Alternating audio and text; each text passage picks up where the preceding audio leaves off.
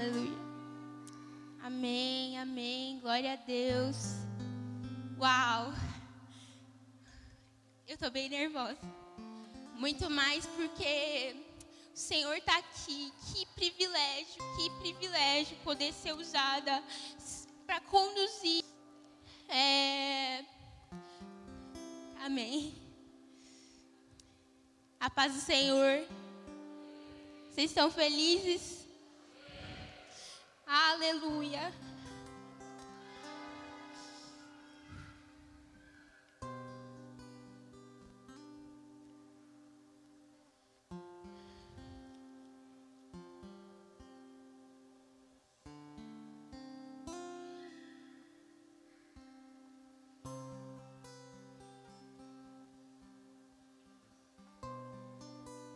vou pedir para vocês abrirem Salmo 36.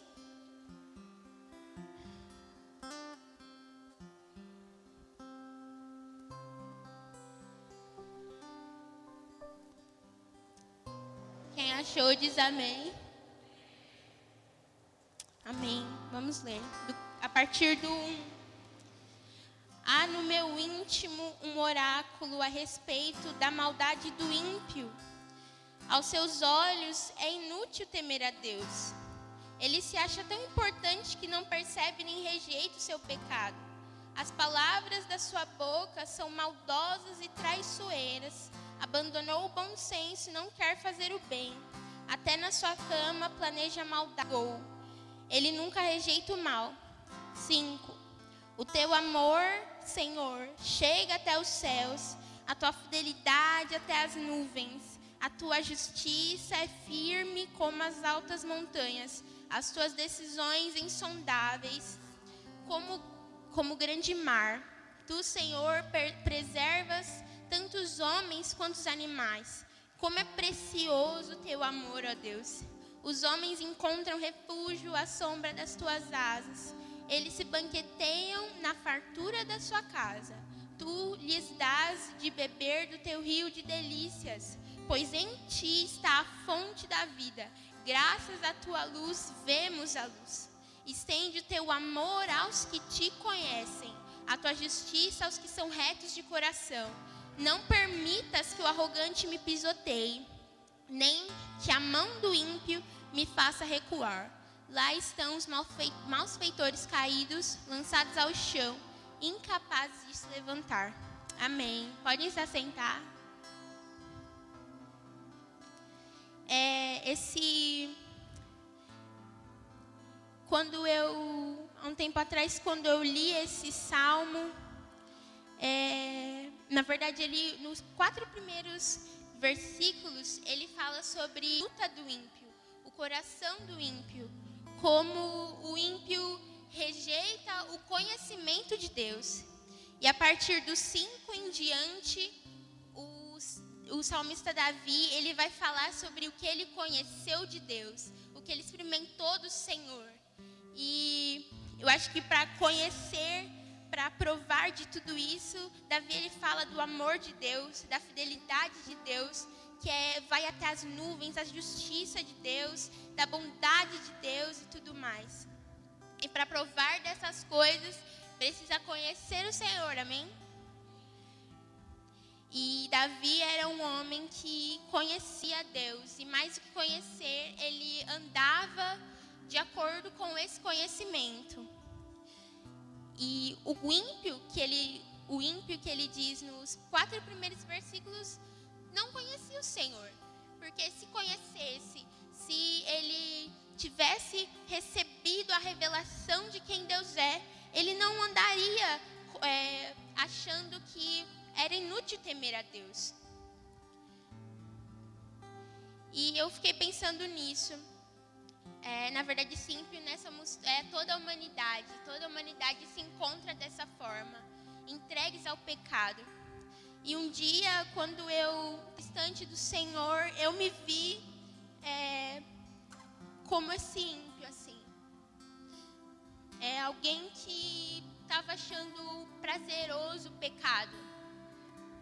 Alguém que via que era inútil temer a Deus. Mas graças ao Senhor, a, tua, a graça do Senhor, ela nos encontra e nos ensina através da sua palavra. E é, como andar, né, de acordo com esse conhecimento que Davi tinha. O Senhor ele se revela a nós, né? E como conhecer a Deus sem que Ele não se revele a nós?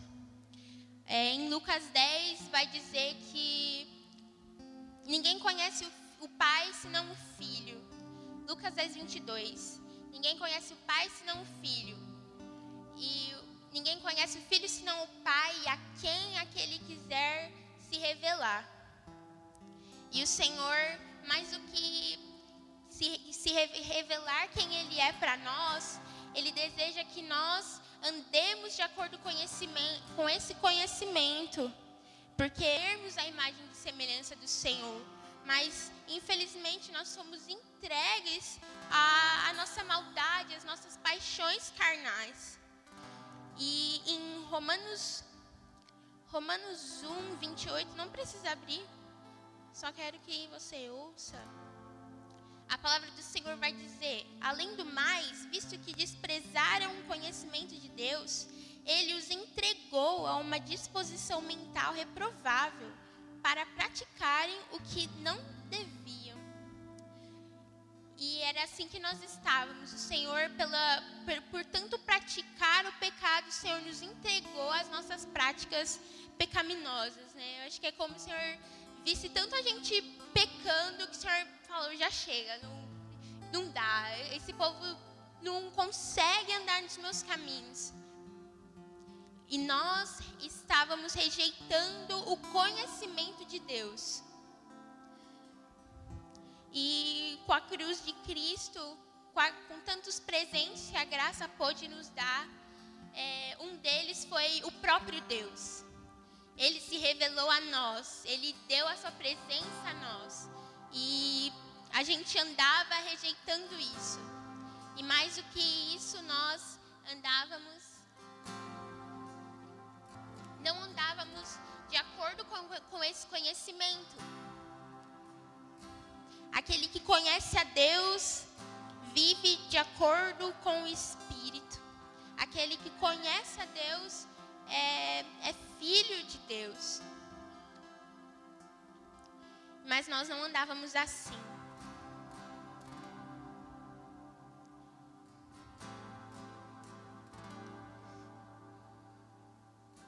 Mas, pela graça do Senhor, Ele insistiu em nós. É, às vezes nós nos acostumamos muito com a cruz de Cristo, né? Nós nos acostumamos muito com essa mensagem. Às vezes um, andar com um pingentinho é o suficiente quando na verdade nós precisamos morrer também. E o Senhor começou a falar comigo sobre o que essa cruz fez. Além de podermos é, ter livre acesso né, à presença dEle. Lá em Romanos 8, a partir do 12. Se você puder abrir também.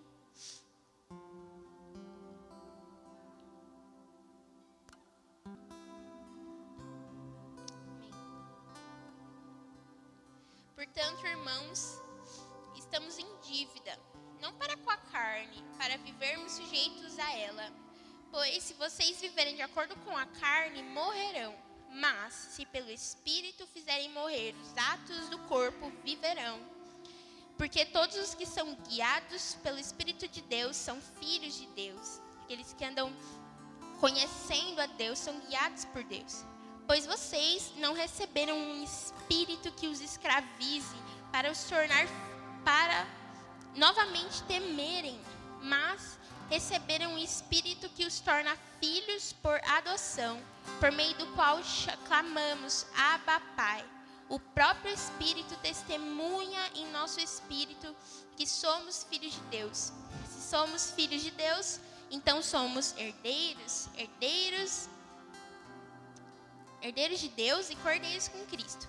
Se de fato participamos dos seus sofrimentos, para que também participemos da sua glória. Hoje eu li esses versículos e muitas acusações vieram sobre mim e o que é, o que o que o Senhor trouxe ao meu coração para que ler isso. E eu queria que nós lembrássemos disso que o Senhor pela cruz do, do Calvário é, nos fez. Pela graça do Senhor, nós não estamos mais escravizados e embaixo de um governo de medo e pecado.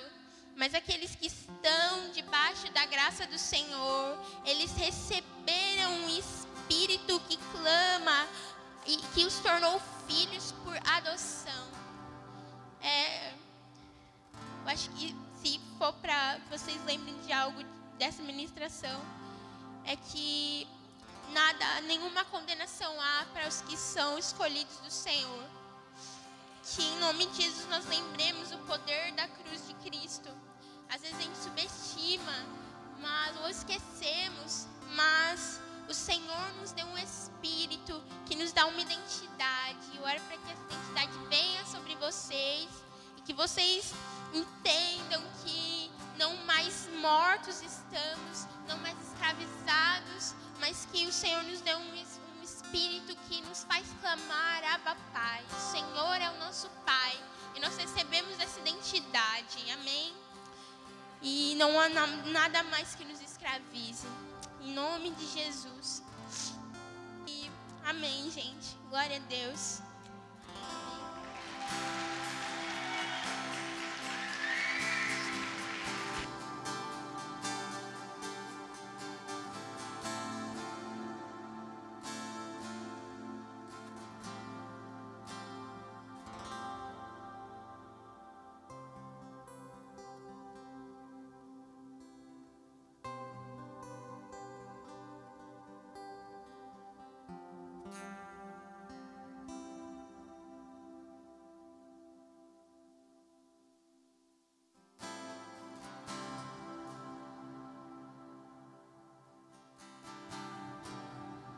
Paz do Senhor, gente. Eu tô nervosa, mas amém. Ai, eu vou olhar pra lá. É... Antes de começar, eu queria agradecer a oportunidade e pedir para vocês abrirem Tito 2, do 6 ao 8.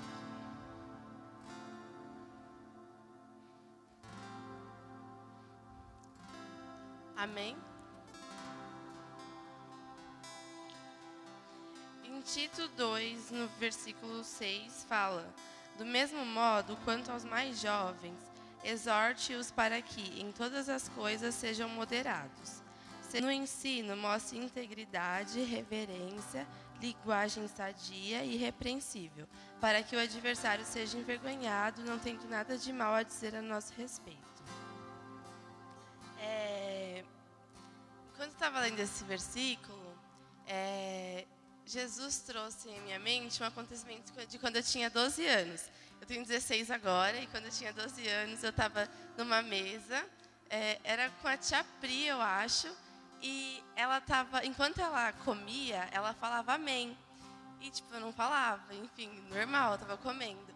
Quando ela falou amém, depois de um tempo, eu também tava, comecei a comer e falando amém também. Eu não entendia, mas eu senti de falar amém enquanto estava comendo. Isso me traz o quanto nós é, nos espelhamos nas pessoas, o quanto as pessoas se espelham em nós e o quanto as pessoas elas observam aquilo que nós fazemos é, em todas as ocasiões. Um exemplo é quando a gente está na sala de aula. Alguém vai levantar para ir até o lixo, todo mundo levanta para olhar o que a pessoa foi fazer.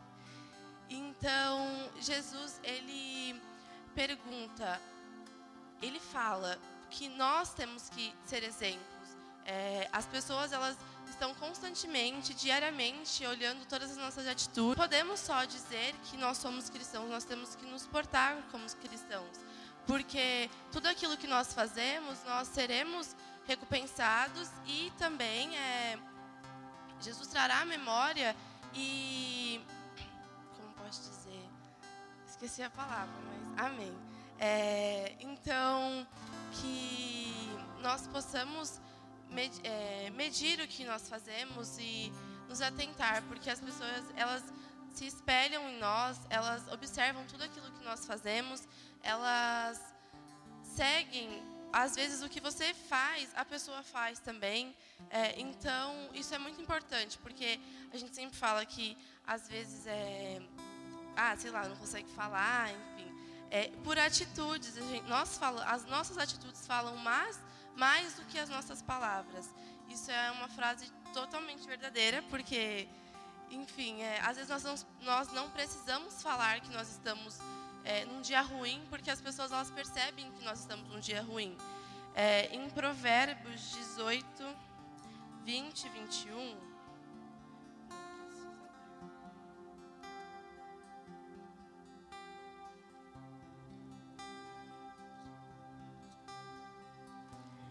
Fala assim: Do fruto da boca ele se satisfaz a morte e a vida estão no poder da língua. Quem bem a utiliza, come do seu fruto. É, às vezes nós deixamos de falar o óbvio para as pessoas, o clichê, o Jesus te ama, porque nós achamos que elas já sabem disso. Só que algum, tem pessoas que tiraram suas vidas porque não pergunta, ah, elas não recebiam um você está bem, é, como foi seu dia. Então, aqui fala que nós, é, quem bem utiliza a língua é, come do fruto. Então, tudo aquilo que nós nós precisamos entender que tudo aquilo que nós, as nossas atitudes, elas não são só vistas pelas pessoas, claro, mas Jesus, Deus está vendo tudo. Então, nós temos que tomar cuidado e mediar, porque as pessoas se espelham em nós. A gente acha que não, mas elas se espelham. Então, tudo que a gente faz, as pessoas observam. Tudo que a gente fala, as pessoas observam. Tudo que a gente fala, as pessoas escutam. Hoje em dia tem muita gente que também fala e não quer ouvir. Nós também temos que estar dispostos a ouvir, porque às vezes as pessoas elas pedem ajuda através de uma palavra, de um sentimento, um dia ruim. Então, nós precisamos falar o clichê, nós precisamos fazer com que as pessoas saibam que ela tem com, é, se dirigir, pedir ajuda. Elas precisam saber que elas têm com quem contar, é, não só como cristãos, mas elas precisam saber que nós estamos ali para ajudá-las também é, por uma oração. A gente pode, a gente deve perguntar para as pessoas: você está bem? Ah, não, vou, vou orar por você, porque eu tenho uma amiga que ela uma vez ela veio pedir para mim orar por ela e ela aconteceu uma coisa, ela acordou de madrugada, ela não é cristã, ela acordou de madrugada e ela falou que a única coisa que veio na cabeça dela foi orar. E ela disse que sentiu de falar comigo. E aí eu falei um par de coisa para ela, porque é isso, a gente precisa falar, porque às vezes tem coisa guardada que Jesus ele não quer que fique só com nós. Ele quer que nós compartilhamos tudo aquilo que ele coloca sobre nós. Ele quer que nós passamos. É, uma frase que resume o que a Babi falou, o que a Monique falou, é que nós não estávamos no Éden, nós herdamos o pecado, mas nós não, não estávamos no Calvário, nós herdamos a graça. Então nós temos que compartilhar disso, nós não podemos deixar isso guardado apenas é, com nós. Nós temos que compartilhar tudo aquilo que nós ouvimos, palavras boas, nós temos que estar dispostos a ouvir, é, nós temos que saber onde nós estamos nos colocando, a que coisas nós estamos nos sujeitando, a clama de alguma situação, mas foi nós que nos sujeitamos àquela situação. Então nós temos que entender que nós fomos é, salvos pela graça e que nós temos que discernir o que deve, o que não deve, o que nós devemos falar e o que nós não devemos. Mas o que eu quero deixar é que falem o clichê, falem o Jesus te ama. As pessoas podem saber, porque já ouviram, mas às vezes ela está precisando daquilo. Nenhuma palavra vai ser em vão, nada do que nós falarmos vai ser em vão. É, quem bem utiliza a língua come do seu fruto. Então, é isso. Acho que é isso. Amém.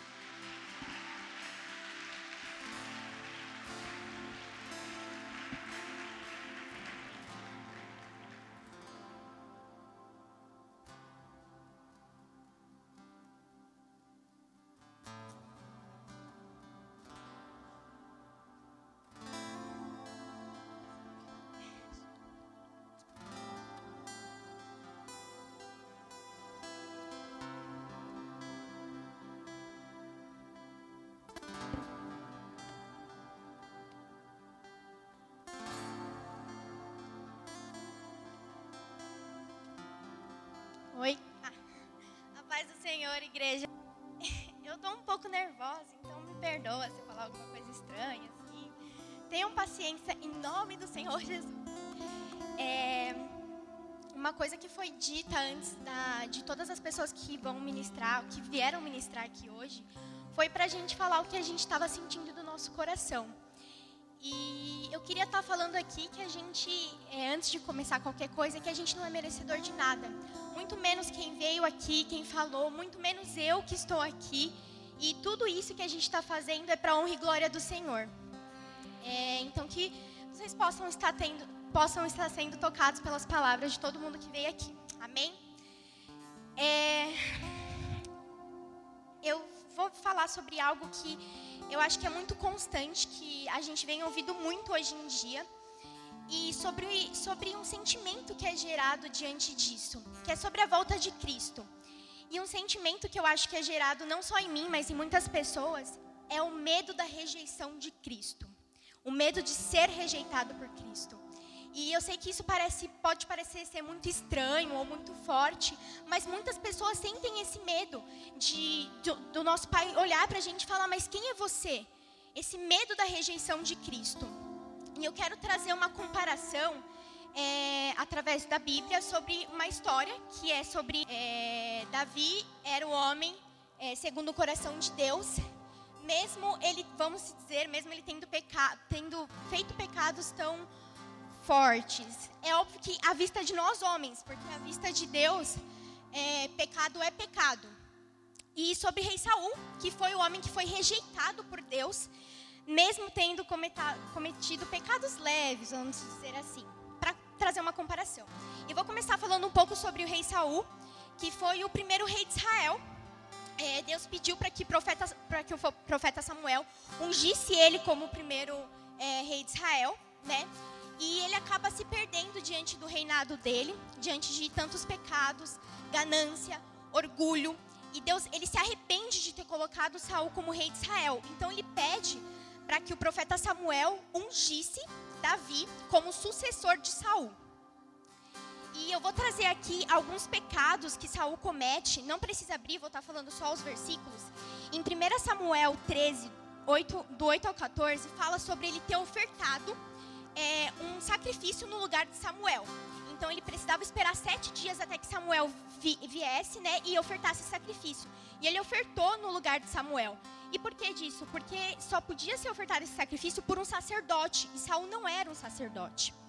É, em 1 Samuel, sido a Deus, é, ele poupou a vida de um rei diante de uma guerra, quando Deus pede para que ele matasse esse rei. E esse rei, ele tinha cometido várias atrocidades. É, e há uma certa hipocrisia ali é, de Saul, porque em dado momento fala que ele queria matar o teu filho por desobediência a ele, mas ele desobedecia o Deus dele. E em 1 Samuel 23, 11, do 11 ao 20, fala sobre ele ter consultado uma feiticeira. Então, nesse momento, Saul ele já estava perdido, ele estava muito doente, ele estava a ponto de morrer, ele não sabia mais o que fazer. É, e ele consulta uma feiticeira para que essa feiticeira traga de volta o espírito de Samuel, para que ele pudesse conversar com Samuel e pedir conselhos para Samuel. Mas fala que quando a gente está perdido, a gente precisa procurar o nosso Deus. E ele não procurou o Deus dele, ele procurou uma feiticeira. É, também queria enfatizar aqui, é, que, queria destacar aqui, né, que ele também tinha uma certa inveja de Davi, né, porque Davi naquela época ele era muito famoso naquela região por ter matado o gigante Golias. E ele tinha inveja dessa atenção que o povo tinha é, em Davi. Ele persegue Davi, Davi foge para várias cidades. E Davi tem várias oportunidades de matar Saul e nenhuma delas ele mata.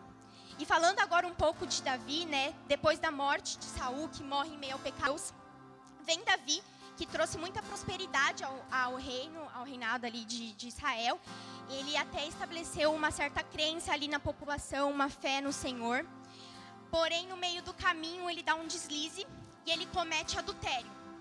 Ele se deita com Batseba, que era uma mulher já compromissada, era uma mulher já casada. E pecado gera pecado. Então, ele tomou é, providências para que Urias, que era o marido de Batseba, fosse morto em uma batalha, porque ele queria ficar com Batseba. E Davi sabia que ele estava pecando, e ele peca. E qual seria a diferença entre os dois? E eu sei que isso parece ser muito clichê, mas, mas é como a Bia falou, a gente vem esquecendo muito do simples, sabe? O simples que precisa, que, que fala muito com a gente, a gente vem esquecendo muito sobre isso. Então, como eu falei, aqui é muito simples. Davi, ele se arrepende. E Davi, ele não se arrepende de se ajoelhar e pedir perdão. Ele se arrepende verdadeiramente, de corpo e alma, sabe? Ele se arrepende. E em Salmos 139, é, do 23 ao 24, fala Ó oh Deus, examine-me e conheça o meu coração. Prova-me e conheça os meus pensamentos. Vê se há em mim algum pecado e guia-me pelo caminho eterno. Então, aqui é basicamente o arrependimento de Davi. Ele se arrepende verdadeiramente quando Samuel não se arrependeu, ele morreu no pecado. Então, se Saul tivesse pedido perdão, é óbvio que o nosso Deus iria perdoar, porque o nosso Deus é um Deus bom, né? É, em Salmos 34:4 fala: Buscai o Senhor. E ele me respondeu: Livrou-me de todos os meus temores. Então, se você sente que você tem esse medo de ser rejeitado, você tem que buscar Ele. Hoje a gente tá, hoje a gente, hoje em dia a gente tem é o privilégio de poder ajoelhar e orar diretamente com Ele e falar: Meu Senhor, eu preciso colocar o que eu sinto nas tuas mãos, sabe? É, a gente não precisa de terceiros para que terceiros possam falar o que a gente está sentindo para Deus. A gente pode falar diretamente com Ele. E, e fala aqui, e ele me respondeu: livrou-me de todos os meus temores. Mas, Pietra, é, eu, eu tô com medo de ser rejeitada por ele, eu vou buscar ele, sim, sim, é isso. Você vai buscar Ele, você vai falar o que você está sentindo. Você vai falar o que você está sentindo verdadeiramente. Sabe? Você vai se arrepender. Eu queria que vocês abrissem em Salmos 51. Salmos capítulo 51, versículo 9, por favor.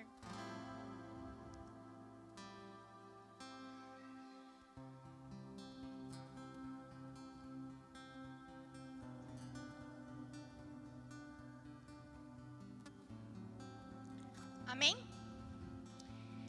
Olhes para os meus pecados e apaga todas as minhas maldades. Ó Deus, cria em mim um coração puro e dai-me uma vontade nova e firme. Não me expulses da tua presença, nem tires de mim o teu Santo Espírito. Dai-me novamente a alegria da tua salvação. No 14 vai dizer: Ó Deus, meu Salvador, livra-me da morte, e com alegria eu anunciarei a tua salvação. Eu nem sei se eu preciso falar mais alguma coisa, porque isso daqui já diz tudo. No 9 diz: Não olhes para os meus pecados e apaga todas as minhas maldades. Então fala que se você se arrepender, é, o Senhor ele não olha para o seu passado, ele olha para você daqui em diante, sabe? Então se arrependa verdadeiramente. No final do 11 diz: Nem tires de mim o teu Santo Espírito. Então que nós possamos ter cada dia mais fome e sede por Ele. E no 12, oh meu Deus, o 12. Dai-me novamente a alegria da tua salvação. Que nós possamos parar de ter medo da salvação dele, nós possamos parar de, de, de parar de ter medo de reencontrar ele, mas que nós possamos sentir alegria de reencontrar ele. No 14 diz: Ó oh Deus, meu Salvador, livra-me da morte, e com alegria eu anunciarei a tua salvação. 22 e 23 vai falar: O amor do Senhor Deus não se acaba e a sua bondade não tem fim. Esse amor e essa bondade são novos todas as manhãs. E como é grande a fidelidade do Senhor. Então, se você tem medo, se você acha que se você se arrepender, Ele não vai te perdoar, meu irmão, o amor do nosso Deus não se acaba. Ele é um Deus misericordioso, Ele é um Deus que nos ama. Ah!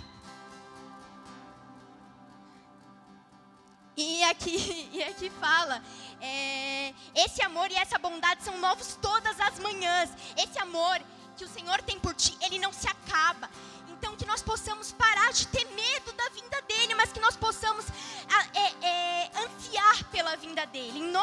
Senhor Jesus que nós possamos não ser filhos que, que, que tem medo da, da, de encontrar o teu pai, tem medo de que teu pai olhe e fale, mas quem é você? Mas que nós possamos é, ser filhos que, que anseiam pelo, pelo encontro com o teu pai e que quando teu pai te olhe e fale, meu Deus, esse é meu filho, esse é minha filha, sabe? Em nome do Senhor Jesus que nós possamos parar verdadeiramente de ter medo, que nós possamos entregar nas mãos deles, mas que nós possamos ansiar pela vinda dele. Dai-me novamente a alegria. Da... É isso que eu quero trazer hoje.